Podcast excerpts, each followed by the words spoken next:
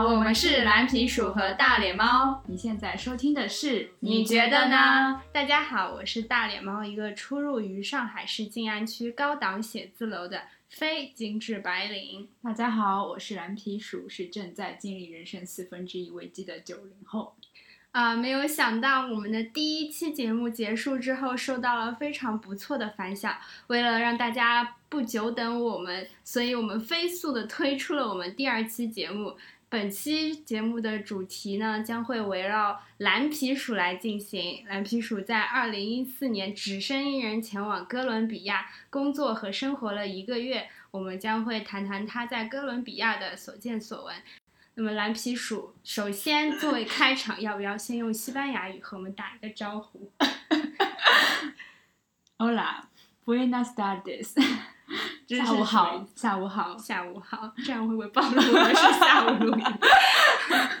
好，言归正传，那蓝皮鼠，你可不可以先和我们介绍一下，你当时是去哥伦比亚做什么？做了一个月？嗯，是这样，在二零一四年的时候，应该是我大二的暑假，然后那个时候有在学校里参加一个国际义工的组织，叫 ISIC，然后他们这个义工组织呢，相当于就是一个平台。呃，在我在那个大学里面做的事情，就是帮助台湾当地的农场还有雇主招募一些外国的义工，然后那些义工会来台湾打工换宿，然后我我我算是他们那些义工在台湾当地的对接人和项目的负责人，呃，因为这个原因呢，所以就接触到了说这个组织在国外进行的一些义工项目，那个时候的 mindset 就是说。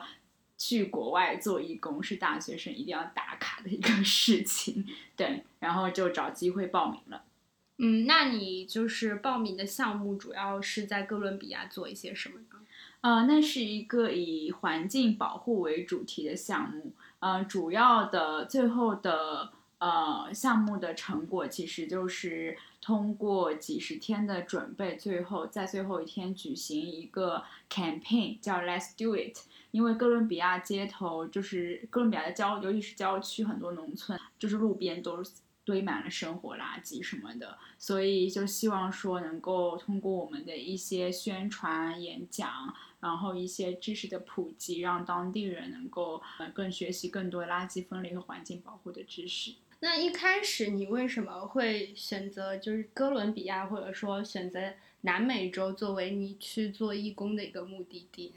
嗯，因为我在大学的专业是西班牙文，所以就很想去一个讲西班牙文的国家。对，然后 南美洲那个时候有学习到说什么南美洲是离中国大陆最远的一个一块大陆。对对对对，地理课上有有，我那段话印象非常深刻。就高中的时候地理课，他们就说，如果你在中国某一个地方凿一个洞，凿穿那个地核，然后那个地核的对面就是阿根廷。就正好在地球的两端这样子，说明我以前地理课，然后就哇靠，那我一定要去这个地方。那在你去之前，你对哥伦比亚有什么印象？然后，因为我觉得好像大家一想到哥伦比亚或者是南美洲，可能会觉得那边是有点危险的。你去之前有没有做过调查？然后会不会有点害怕？对于这点，完全没有，就是那块那块那块土地对我来说就是完全一片空白的，我都没有任何的幻想在里面，也没有看过什么。跟南美洲文化有关的东西，但我就是只知道有一个很有名的作家叫马尔克斯，对，然后美剧里面好像有听过，因为都跟贩毒有关。然后哦，唯一一个是我那个那个时候做的非常唯一的准备，就是有除了去论坛上去看一些可能要带的药品啊，或者是一些换现金这种东西之外，我就去超呃不是超市 去书店买了一本《Lonely Planets》。然后 Lonely Planet 不是按国家或城市来分的嘛？我就买了一本那个哥伦比亚的 Lonely Planet，超厚的，然后就带那本唯一的书去了。哎，那个时候有没有比如说像马蜂窝或者是一些有有有有，但它可能就是比较偏旅游，就不会讲那么深。有是有给我提供一些比较基本资讯的，就是换汇啊，然后银行啊这种交通的东西，但是没有那么细节。就是如果你要知道一些比较细节的东西，你还是要去扒英文的或者是西班牙文的网站。嗯，对的。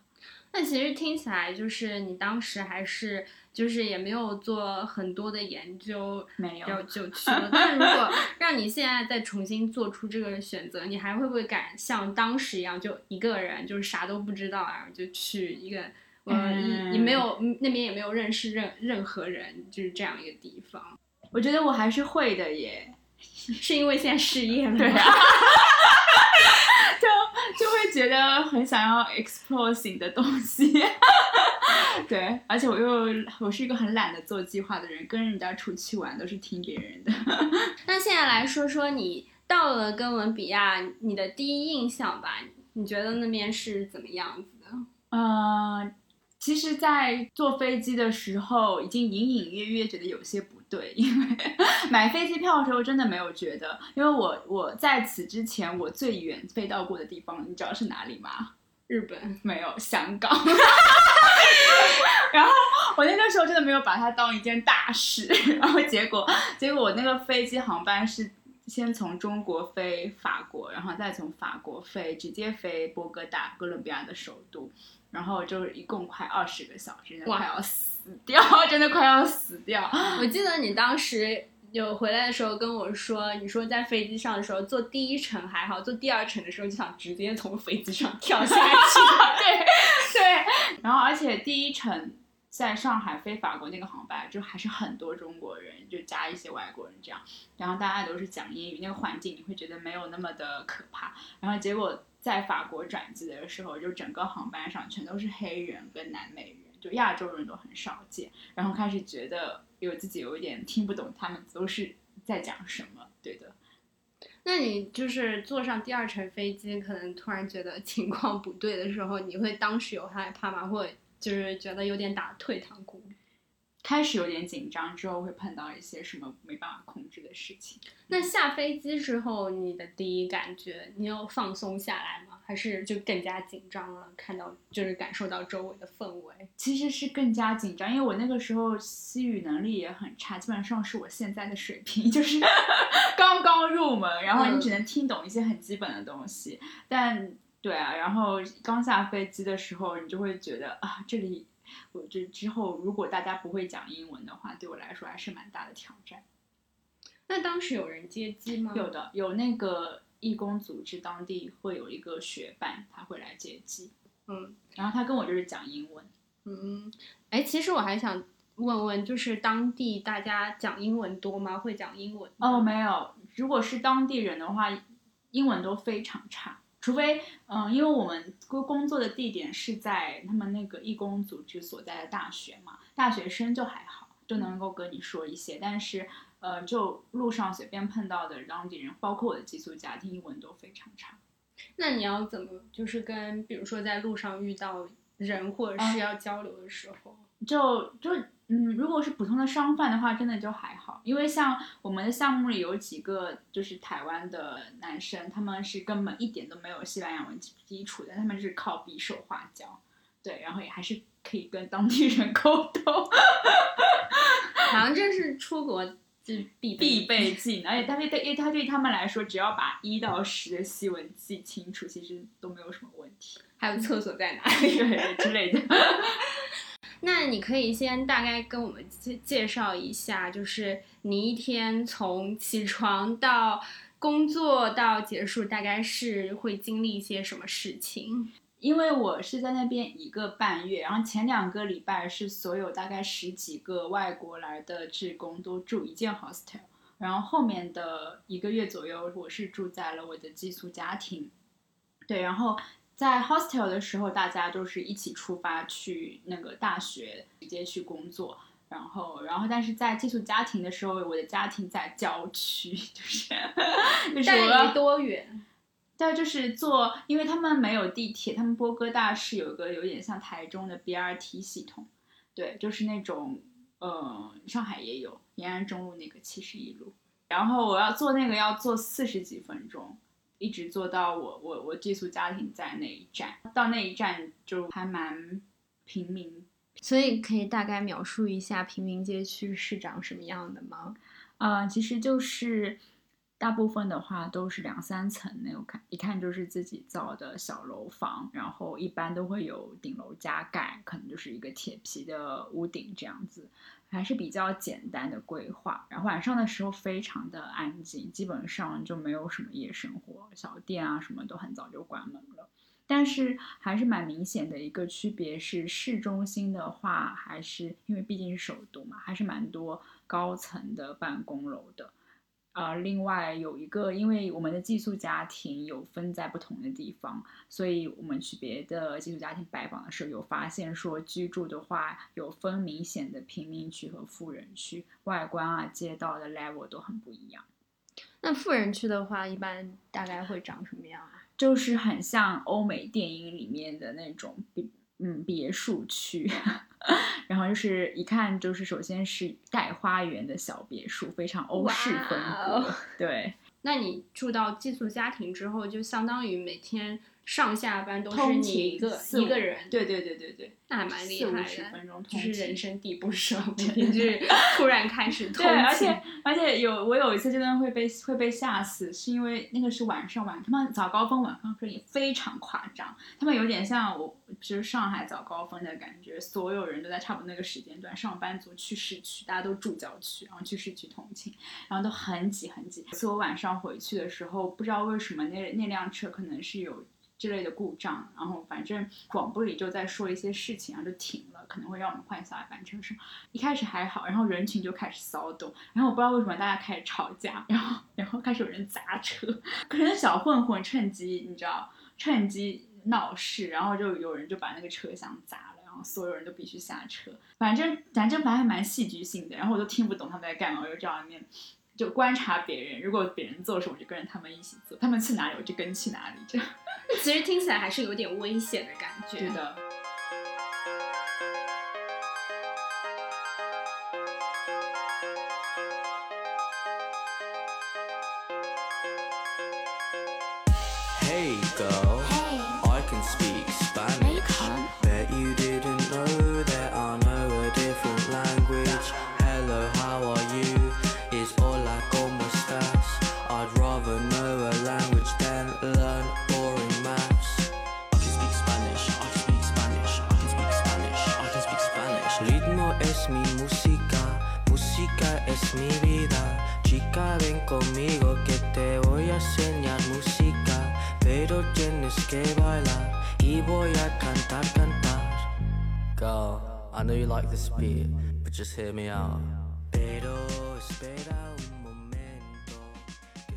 那在经历了千辛万苦，终于到达了工作地点学校之后，你们的具体工作又是做些什么呢？我们到大学以后，一般都在咖啡厅或他们的公共会议室开会。主要的内容其实就是筹备我们最后一天的那个 campaign，包括我们会有很多，就我们大概十几个人会分小小的什么 PR 组、什么物流组，还有一些社媒宣传的组，就是呃我们会去找当地的商家拉一些赞助嘛，做一些宣传的物料，包括一些环保宣传的小册子、海报。嗯，还我们还有一个专门给我们整个 campaign 做 brand design 的一个设计师，他就帮我们设计一些 logo。还有人会去跟当地的一些小中小学联系，说我们现在有这样一个活动，能不能对让我们去当地的跟小学生互动，教他们一些相关方面的知识，这样子，对，还是蛮丰富的。那其实我还蛮好奇，就是和南美人一起工作，大概是一种什么体验？因为感觉好像。就可能是我刻板印象，感觉那边的人就是比较散漫一些，我不知道是不是真的。你接触下来，你觉得是什么样的情况？因为我们的 team 大概十几个人，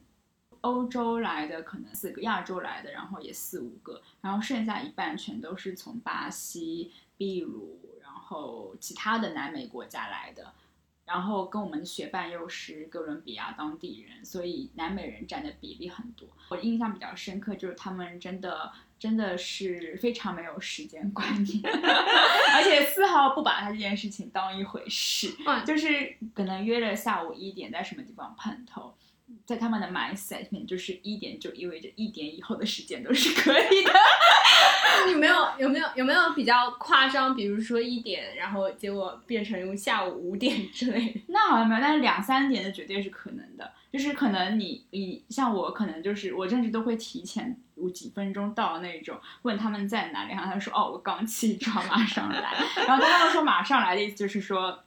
他们还在准备，然后你都不知道等多久这样。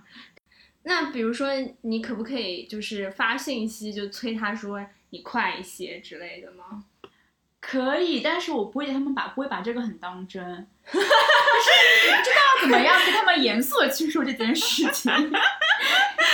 他们就会就是用你知道非常熟练的语气，就是说哎亲爱的，哎就是那种不知道怎么说，就是让你没办法就是对对，他们凶狠就是就起哈哈。哈，什么什么事情都可以打哈哈打过去那种。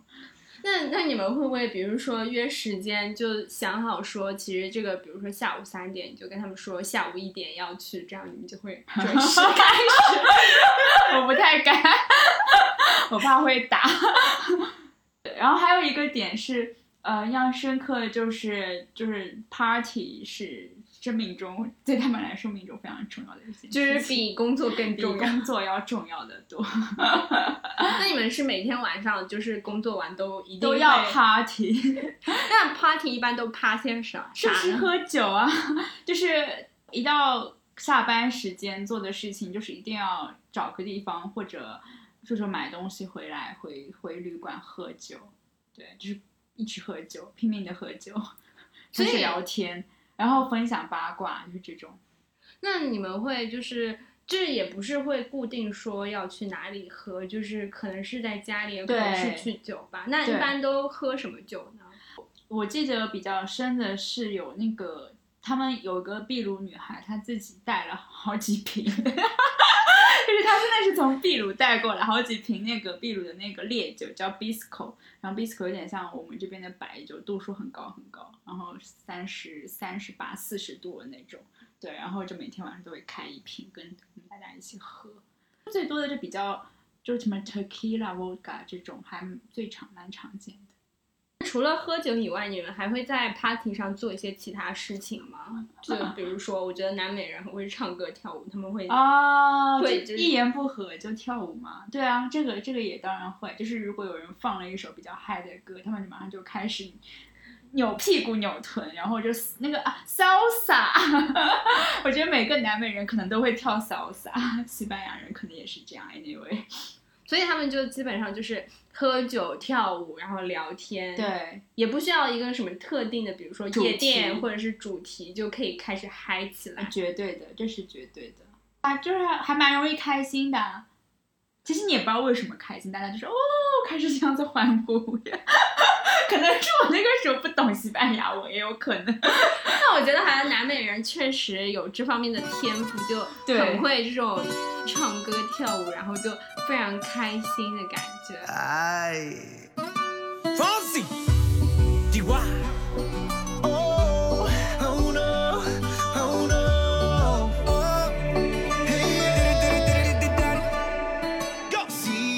Sabes que ya llevo un rato mirándote. Tengo que bailar contigo hoy. Vi que tu mirada ya estaba llamándome. Muéstrame el camino que yo voy. Oh, tú, eres el imán y yo soy el metal. Me voy acercando y voy armando el plan. Solo con pensarlo se acelera el pulso. Oh yeah, ya, ya me está gustando más de lo normal. Todos mis sentidos van pidiendo más. Esto hay que tomarlo sin ningún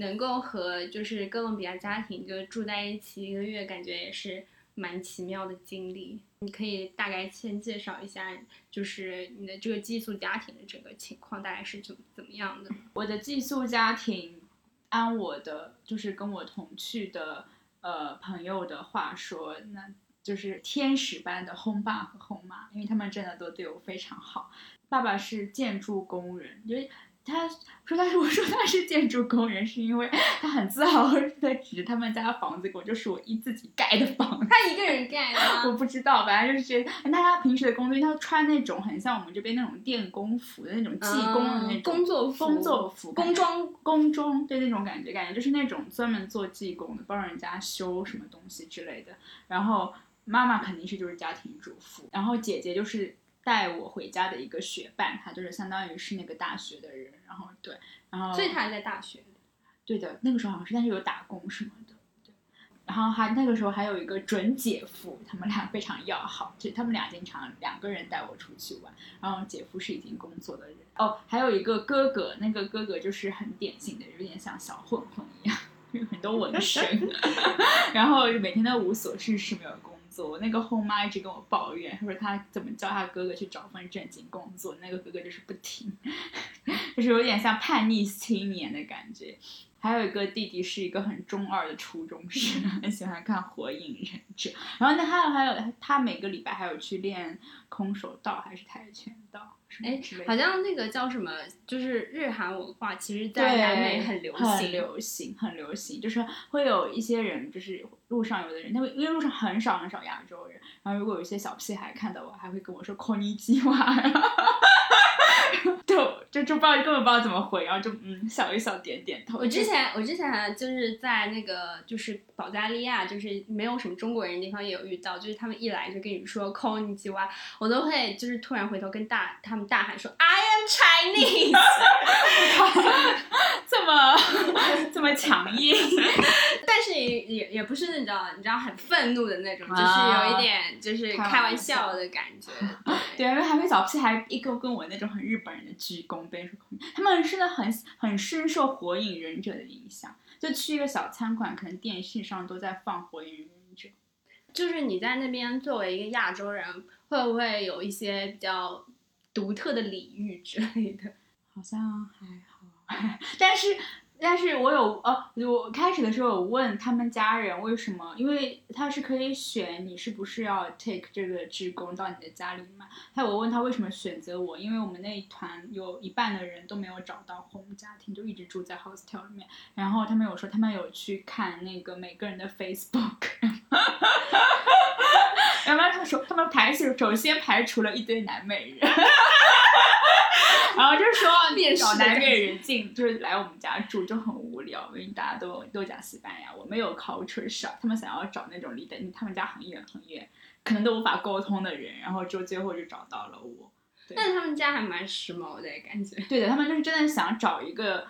就文化背景相差比较远的人，因为他们对中国基本上是一无所知。有一个那个时候有一个非常就是让我觉得还蛮 sweet 的一个回忆，就是那个时候我那个 home 爸，因为他真的很想要知道我的背景，就是我们国家是个怎么样的国家。然后他当时是打开那个 Google 地图，然后让我输入我们家的地址，还包括我的大学地址，然后给他看街景。哇，就很感人，就是、他就很他很他就就对这个很有心，他会指着街上建筑物，哦，这就是你平常去吃的那个餐厅嘛之类的，这是你的大学嘛之类的，哇，这个真的有点感人哎。对，就是但真的是很真诚的想要，对，而且他是很乐意来了解一些就是不同的文化。但说到这里，其实我有点突然想到，就是你们沟通都是用英语吗？他们英语就是我我我的表达一定是英语加西班牙文，比较简基础的我就用西班牙文就说了，然后我觉得比较难的单词我就用英语，然后我那个那个姐姐会在旁边，她就会帮忙跟爸妈翻译这样子。说到这个的话，就是可以顺便分享一下，就是南美人家庭他们一般的生活方式是怎么样的吗？生活方式，就是可能跟我们这边就是有特别大区别的点，有没有？那肯定是饮食啊，因为他们呃，首先就是我印象非常深刻的是，他们每顿都有都会有炸香蕉，他们的饭，他们他们的饭菜是也是一餐一餐只分餐制的嘛，然后每个人的盘子上一定会有的就是一条炸香蕉，是一整根的，我以为是那种 切切好，不是你现在去 Google 查哥伦比亚炸香蕉就是一整根炸好，每个人一根。那你要怎么么吃，你就拿起 来给你刀给你刀叉，啊还是可以给你刀叉。然后炸香蕉旁边是一堆豆子，就鹰嘴豆啊什么，有时候还有红豆都会有各种豆子，然后旁边再一坨米白米饭，旁边可能会有个牛油果或水果，然后或者有的时候会吃炸炸的鱼之类的，就对。但每顿都会炸香蕉。我记得那个时候我轰爸有带我去菜市场买 香蕉。菜市场买鸡呀、什么的，他们的香蕉质量真的很夸张，就是感觉是买有一个，就是有那个很大的那个菜市场，感觉堆起来好像是给大象吃那种香蕉的量。而且我都不觉我觉得我很怀疑那个其实是芭蕉，但我也分不清楚，它很大巨大，然后每个人每个哥伦比亚人就捆一大。会会会不会像买鸡一样？哦，这个是那个土鸡，这个是土香蕉，这么个是什么？我觉得肯定有会有不同不同种类的香蕉，不过香蕉真的很重要。那你觉得好吃吗？炸香蕉？哦，就好感我我是自己是蛮喜欢吃，但是每顿就吃还是蛮蛮腻的。而且哦，每顿一定会有那个果汁，果汁就是呼狗，他们还蛮流行鲜榨果汁的，各种各样的果汁，什么芭乐汁、木瓜汁，那个也蛮普遍。嗯、那你觉得他们就是家庭氛围，你觉得和我们这边会比较不一样吗？因为他们也是每个人家里面就也会一定会有两三个小孩嘛，都不是独生子女那种，所以嗯，对我来说就是会觉得还蛮热闹的吧。对，然后像他们他们家也会有那个叫什么 Xbox 游戏机、哦或者是 Wii 还是什么的，我会和那个弟弟晚上会在一起玩那个跳舞的那个，有点像 QQ 炫舞那种，就是做各种嗯姿势。那他们小孩作业会很多吗？我根本不觉得那个弟弟有作业。太爽了吧！我要然后他他一回家就开始看看卡通片，然后看完卡通片开始打游戏，然后开始在线聊天聊天，然后反正就是做各种很有的没的的事情。我根本不觉得他有花时间写什么，有一点点花时间，但是不是很多。那个姐姐偶尔会去解他的作业，但她平时晚上都蛮闲的。那很爽哎、对啊，然后一个人戴耳机听那种非主流的音乐。他们都听什么？就西班牙啊，不是听那种就是本地的歌手。对对对。对对对。羽ばたいたら戻らないと言って目指 したのは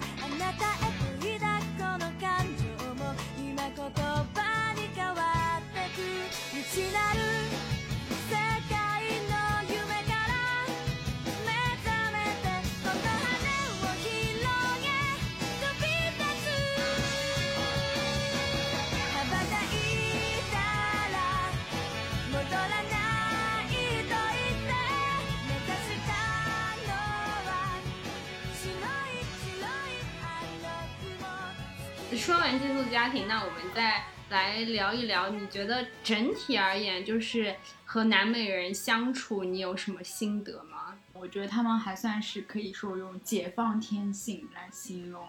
嗯，就比如说我们去，我们之前有一堆人相约去一个比较著名的景点爬山，然后很多因为那个时候有一点点下雨，就是反正可能路还有点蛮滑的之类的，然后很多我看到很多当地的人，就是一些阿嬷，就是他们就觉得啊下雨了好烦啊，然后直接把鞋子脱了，开始赤脚开始爬，我觉得哇好厉害。还有就是坐那个 BRT 的时候，我印象比较深刻的是他们会有很多那个乞丐，有的乞丐就是卖卖小饰品，然后有的乞丐是。就是长得很像我 home 家庭那个哥哥那种小混混那种乞丐，就打扮的很很街头的那种年轻人，两三个人，他们的那个腰上可能会背一个小的手鼓和一个呃蓝牙，不是蓝牙就是音响，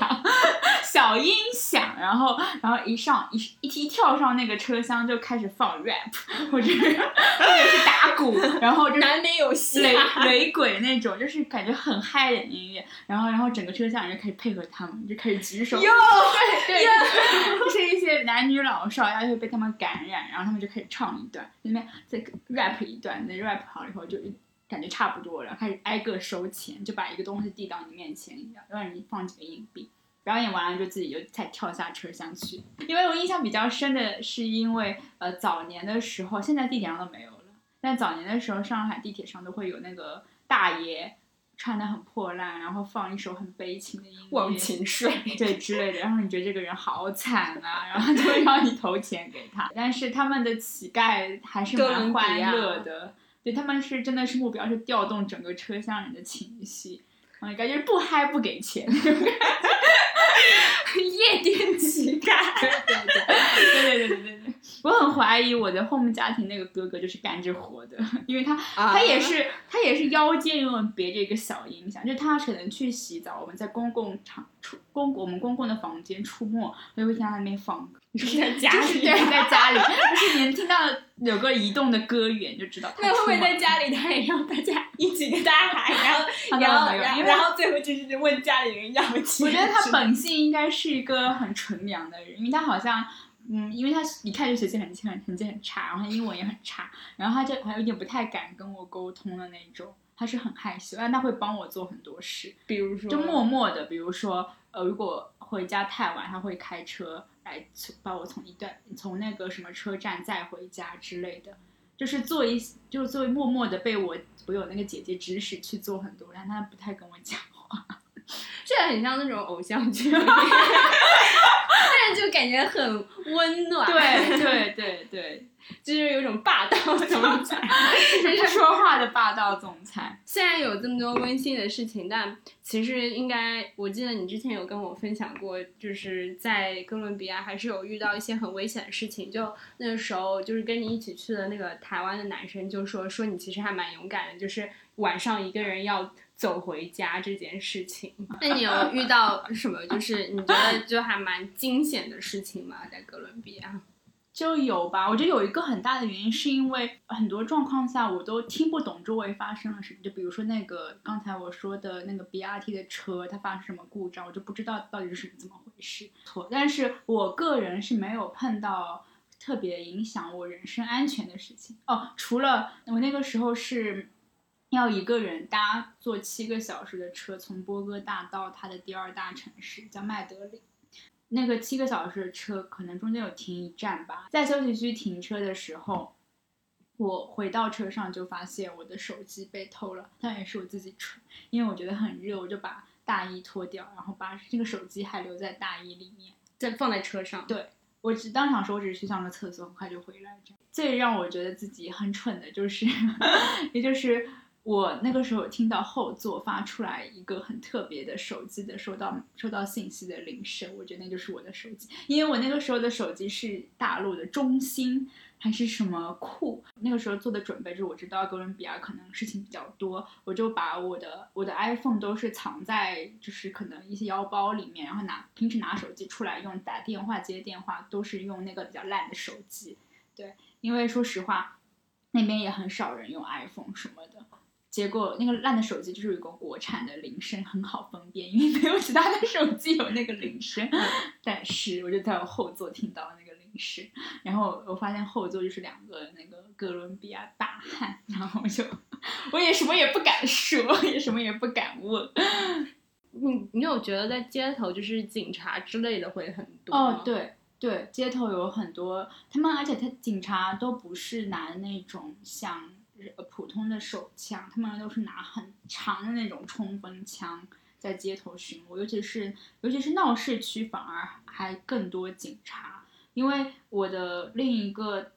嗯台湾的，就是在同一个 team 里那位同学，他就是我们约好再去一个博物馆，然后在博物馆附近还刚刚要到那个博物馆，因为博物馆在市中心，人来人往，很多人。他当时就是有一个人拿着一把小刀直接冲上去，递着他就说把你的手机和钱包交出来。然后结果他比较他比较幸运的就是旁边有哥伦比亚人，很快发现不太对劲嘛，然后就就是开始朝那个威胁他的人大喊大叫，就可能威胁他说我们我们会怎么样怎么样，然后那个人就很快跑掉了。最搞笑的是台湾同学，我当时想第一反应任何人就觉得保命要紧嘛，肯定是说 OK 给你，然后就开始给他，然后那个台湾同学他第一反应就是 no，我想说要是第一反应说 no，不是这个局势就更加但我觉得可能是他自己也没有意识到，可能就是真的太害怕。我觉得因为。一般来说，吓人生人生中也不太可能会遇到有人突然把刀抵到你身上，然后跟你说把手机交出来。真的被吓那后来有那个警察过来，就是维持秩序吗？没有啊，那个人跑了，然后就周围的好心市民就安慰他，就说没事的，什么样之类的，那其实感觉他们那边这种事情应该还是还蛮常见，所以大家都 见怪不怪。对，还有一是我们我们住的那个前两个礼拜住的那个 hostel 也是啊，就是有一天。就是早早上起来的时候，发现警察过来问一些东西，然后才发现说，感觉这个没有什么用，因为就是在当地发生的很次。En esta isla de arena blanca y fina, he visto al mar destronar a tu sonrisa. He visto el miedo del que salía a pescar. He sentido el poder del sol para escampar la brisa. Palmeras que me cubren, la lluvia tropical. Caminos que me llevan hacia un lugar especial. Recuerdos en las playas, sentados en la arena. Después de tanto tiempo solo me queda pensar que viene y va, este mundo es imprevisible. En tu mirar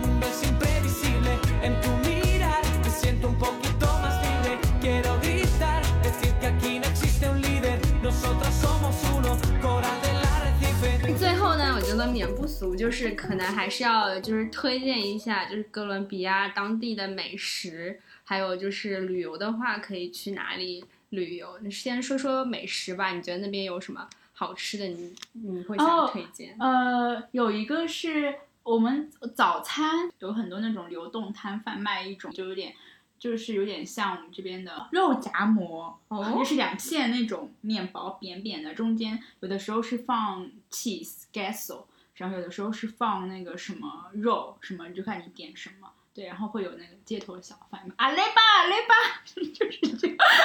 阿雷巴玉米饼的名字啊对，这个还这个还蛮印象蛮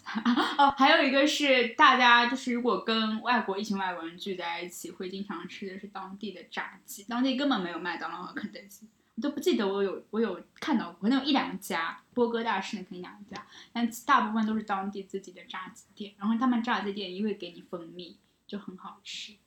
那旅游的部分呢？你觉得就是有去什么比较特别的地方？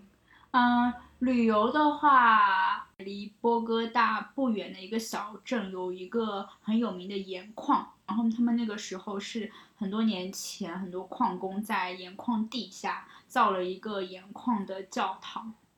然后里面就是全都是全黑的，很就是那种真的是在深入到矿洞里面要下很多层的那种，有一个很巨大那种盐矿的十字架，然后很多那种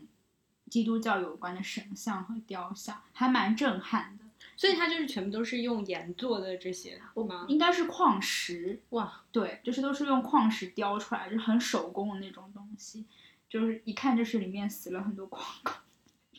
就是你能感受到里面那种阴森的氛围，这、可以算是很神圣吧。反正那个还蛮震撼的。你有记得那个教堂叫什么名字吗？那个教教堂应该就叫 Ziba Gi Gila。好，这个记得写 好，那我们到时候可以看我们微博上面发发几个照片发几片个。照片给大家看。还有是有去哦，因为波哥大是一个内陆城市，很干很冷，然后有点高原，然后也是没有什么海鲜。但是它的第二大城市叫麦德林，就很国际化，街上讲英语的人也变得很多，很多国外的游客，感觉大家穿的也比较潮流，就比较。比较有点就是有点贴近可能美国来的那种潮流。麦德林还有一个点就是，他就是不，如果有看过一个美剧叫《Narcos》毒枭的话，就是他前两季讲的就是在麦德林很有名的一个毒枭大头目叫巴布洛·埃斯科巴，他的那个一生的经历。麦德林就是贩毒，整个美洲贩毒很重要的一个据点，很多毒贩什么的。但是后来就有整治，就好很多，就是开始主打旅游业。嗯，然后还有我们还有去的是一个在加勒比海沿岸的，嗯，哥伦比亚的一个旅游胜地叫 Cartagena，那个就是我觉得是如果是纯粹放松、休假、度假很适合去的地方。然后那边的就是族群分布还蛮跟蛮不一样的，在那边的话，黑人的比例明显增加，然后英美国家游客很多很多，对，不是来养老对，的。都是来这很养的，对。在哥伦比亚，你现在回想起来，有没有觉得你感到很后悔的事情？就有留下两个最大的遗憾，一个是因为我就是喝一杯就挂，然后所以 我已经很早就躺在床上不省人事，然后大你家是说，就是每天每晚的 party 你就对只能喝一杯？对，没错，基本上都是这样。就是大家在自己在那个住的地方小聚之后，我基本上都不行，我就已经睡着了。但是他们一定还会会去找附近的夜店去通宵玩。然后他们有告诉我说，波哥大某个地方好像据说是全世界最大的 gay bar，然后很好玩。但是我从来没有机会去过，对，这是一个很大的遗憾。那你有就是去其他的夜店过吗？还是你就是永远就是第一杯就差不多完成今天晚上的 所有活动？连酒吧都没有能续成第二团的，就是大家都是喝完一杯，然后就说：“哎，好，我们下一个去哪里？”对那种一杯说告不行了，对，我要回家睡觉，就是这样。还有第二个比较遗憾的是，呃，我没因为我的寄宿家庭有一个长辈还是亲戚，有那段时间正好去世，然后他们有邀请我一起参加那位亲戚的葬礼。因为那个时候就是同样的时间，可能我的一同的志工的伙伴有邀请我去小旅行啊之类的，反正就是玩乐的活动，我就两者之间我就选择了去玩。但现在想起来是非常后悔，因为因为现在的想法就是说景点就是景点而已，你可能享受一下风景，跟朋友玩一下。但是去当地参加一个葬礼，就可能不是可以看一下他们当地人的就是对于生命的理解这种。你看你讲的那么深刻，但是但是与此同时，你比较希望可以享受当下。当时没有，当时真的没有想那么多，当时只想和朋友在一起，就很像叛逆青少年，然后跟朋友出去 玩。是就是你跟他的哥哥是同一类。对，但是其实现在回想，真的还蛮后悔，因为其实如果去葬礼的话，肯定能够非常近距离接触到当地很多不为人知的一些习俗、一些生死的观念之类的。对，这些都不是未来有机会能够接触到。那最后就是，嗯、蓝皮书，你来总结一下，就是你在哥伦比亚这一个月的生活，你有什么感悟吗？首先就是还是很感恩我的那个寄宿家庭，因为他们真的提供给我很多帮助，不管是生活上的，还是他们对对我的一个关怀吧。因为包括那个轰爸，他就是想通过我了解更多外面的事情，这个还蛮令人感动的。而他，而且他们其实家庭条件真的还蛮一般的，但是有时候我记得还带我出去 picnic，就去公园，就真的把我把他把我当他们家的一员。说到这个，我其实突然想到一点，哎，我想问一下，那哥伦比亚的物价大概是什么样子？其实波哥大还蛮贵的，一点都没有多便宜。尤其是去餐厅吃饭的话，我记得应该是有到五六十人民币一餐的。那真的还蛮贵的，基本上就是跟上海对的，对的，对的。我当时的感觉就是说，其实是跟上海差不多，尤其是在餐馆吃饭什么的。所以就是我的轰爸轰妈很少去外面吃饭，对，真的很少。对他们来说，去外面吃饭一定要有个很特别的场合。后来乐队他有他有问我，就是对哥伦比亚在来哥伦比亚之前对哥伦比亚印象，我就很很我就很老实的说，我对这个国家真的一无所，但是我只是在可能美剧里面偶尔看到过。然后他突然就提到这一点，他就说他知道就是哥伦比亚因为很多历史的原因，大家提到他都会想到毒贩。然后他真的就是说很想到 narco，想到 drugs，然后他就说，其实我们这些普通在生活的老百姓跟贩毒，就是我们也很希望说，就是别的国家的人能够更加了解，就是普通人他的生活，而不是去只 focus 在那个比较 drama 的那个。你可不可以不要老是讲一样？最后，你总结一下，就是你觉得这一次哥伦比亚之旅，或者是工作生活的一个月，对你未来的生活和工作有任何影响吗？对自己能够去往世界上任何一个角落生存都非常的有信心，因为你觉得好像好像语言也不用有多好，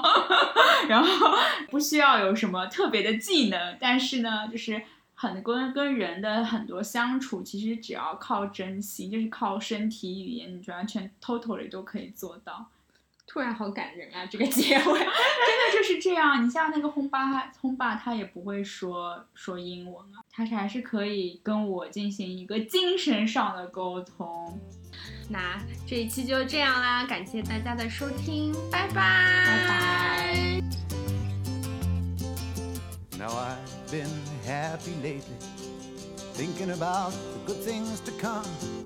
And I believe it could be something good has begun. Oh, I've been smiling lately, dreaming about the world as one. And I believe it could be someday it's going to come. Cause out on the edge of darkness, there rides a peace train. Oh, peace train, take this country. Come take me home again. Yeah, I've been smiling lately, thinking about the good things to come. And I believe it could be something good has begun. Oh, peace train sounding louder. Ride on the peace train.